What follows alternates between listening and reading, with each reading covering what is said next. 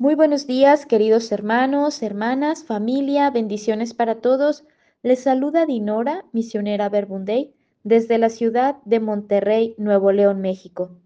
Y dirijo para ustedes palabras de vida. Nos ponemos en la presencia del Padre, del Hijo, del Espíritu Santo. Amén. Lectura del Santo Evangelio según San Mateo. Gloria a ti, Señor Jesús. Cuando Jesús subía a Jerusalén, tomó consigo a los doce discípulos aparte y les dijo por el camino, miren, estamos subiendo a Jerusalén.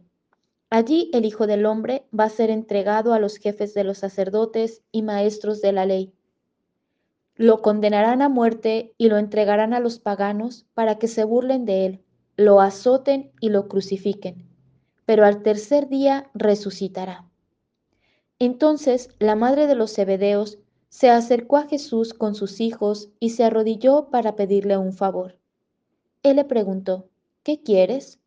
Ella contestó, manda que estos dos hijos míos se sienten uno a tu derecha y otro a tu izquierda cuando tú reines. Jesús respondió, no saben lo que piden. ¿Pueden beber el cáliz de amargura que yo voy a beber? Ellos dijeron, sí podemos. Jesús le respondió, beberán mi cáliz, pero sentarse a mi derecha o a mi izquierda no me toca a mí concederlo, sino que es para quienes lo ha reservado mi Padre. Al oír aquello, los otros diez se indignaron contra los dos hermanos, pero Jesús los llamó y les dijo, Ustedes saben que los jefes de las naciones las gobiernan tiránicamente y que los dirigentes las oprimen no debe de ser así entre ustedes. El que quiera ser importante entre ustedes sea su servidor, y el que quiera ser el primero, que sea su esclavo. De la misma manera que el Hijo del Hombre no ha venido a ser servido, sino a servir y dar su vida en rescate por todos. Palabra del Señor. Gloria a ti, Señor Jesús.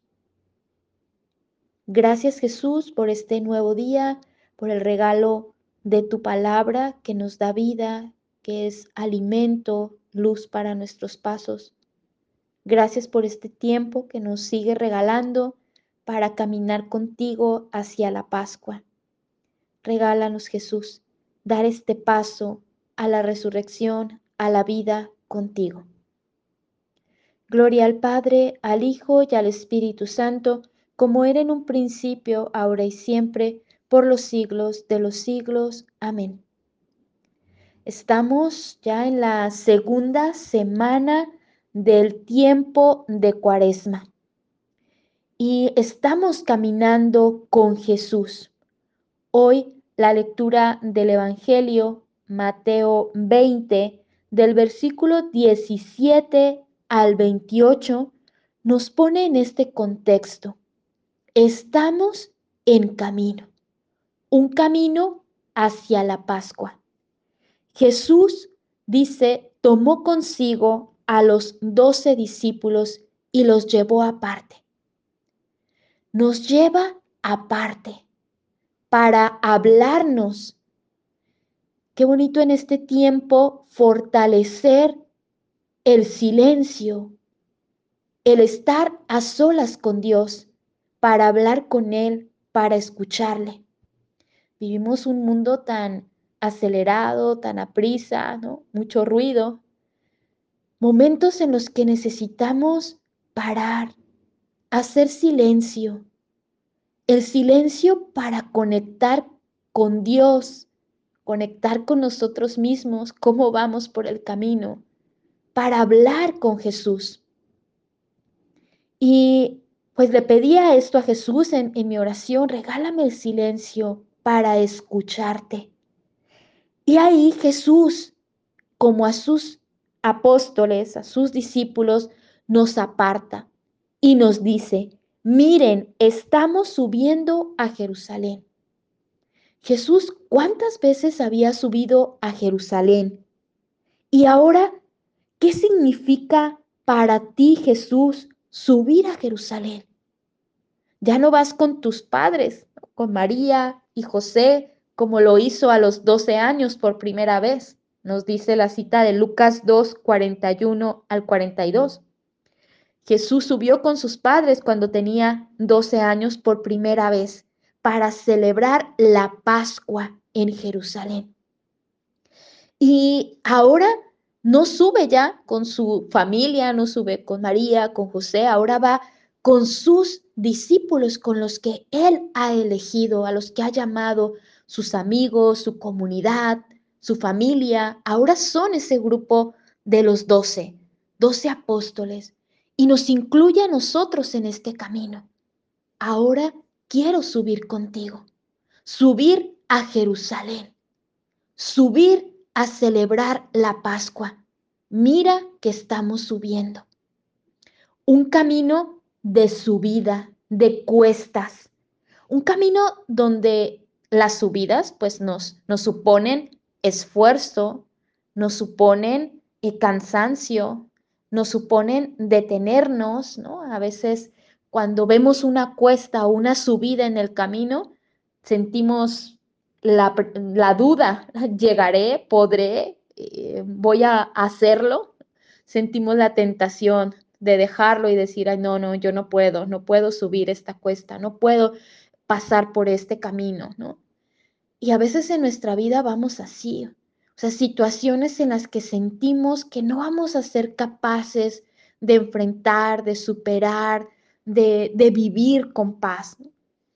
Y hoy encontraba que Jesús me invitaba, nos invita a caminar con Él, a asumir, enfrentar la vida con todo lo que viene, con todo lo que es, con todo lo que hay, con sus retos, con sus esfuerzos, con sus dificultades. Estamos subiendo a Jerusalén y ahí el Hijo del Hombre va a ser entregado, condenado a muerte lo entregarán a los paganos para que se burlen de él, lo azoten, lo crucifiquen y al tercer día resucitará. ¿Cuál es el fin de este camino? Si hay cuestas, si hay dificultades, hay situaciones donde nos condenan con el silencio, donde somos condenados injustamente. Pasamos quizás muchos momentos así de injusticia, de indiferencia, de soledad, de rechazo, de abandono. ¿Cuántas situaciones quizás en nuestra vida hemos pasado o pasamos por ahí? Y Jesús nos quiere enseñar a vivir esas situaciones con sentido, con esperanza, y al tercer día resucitará.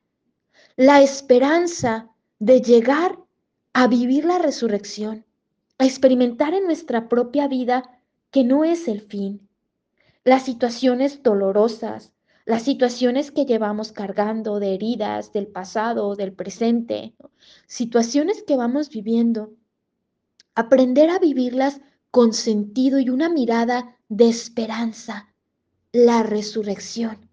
Al tercer día resucitará. Tú resucitarás. Los demás que estás viendo que padecen, que tienen situaciones así, resucitarán. Ten fe, ten confianza, camina conmigo. Parece que los discípulos no se enteran de esto, ¿no? Y de lo que Jesús les quiere enseñar o decir. A veces no nos enteramos mucho, ¿no? Como sus discípulos. Bueno, y concédenos sentarnos uno a tu derecha, otro a tu izquierda, ¿no? Como la madre de los hijos de Zebedeo pide a favor de sus hijos, ¿no? Pero Jesús nos sigue llevando. ¿Cuál es el camino? ¿Cuál es el sentido? La vida de la misma manera que el Hijo del Hombre no ha venido a ser servido, sino a servir, a dar su vida en rescate por todos, así ustedes. Yo he venido para rescatarte, para dar mi vida, para poner mi vida al servicio tuyo, para que tú tengas vida. Entrego mi vida, ahí está el sentido. El sentido de padecer, el sentido de pasar por estos momentos de dificultad. Hay un sentido, el sentido de la vida, de la entrega, de ofrecer ese dolor, de vivirlo con esperanza, de vivirlo con amor por el rescate de muchos. Que nuestra vida unida a la de Jesús pueda ser entrega y rescate para muchos, para muchos que no tienen sentido para vivir, para muchos que han caído en la desesperación, en la soledad, en la tristeza. Que mi vida unida a ti, Jesús, pueda ser también rescate para muchos. Bendiciones para todos.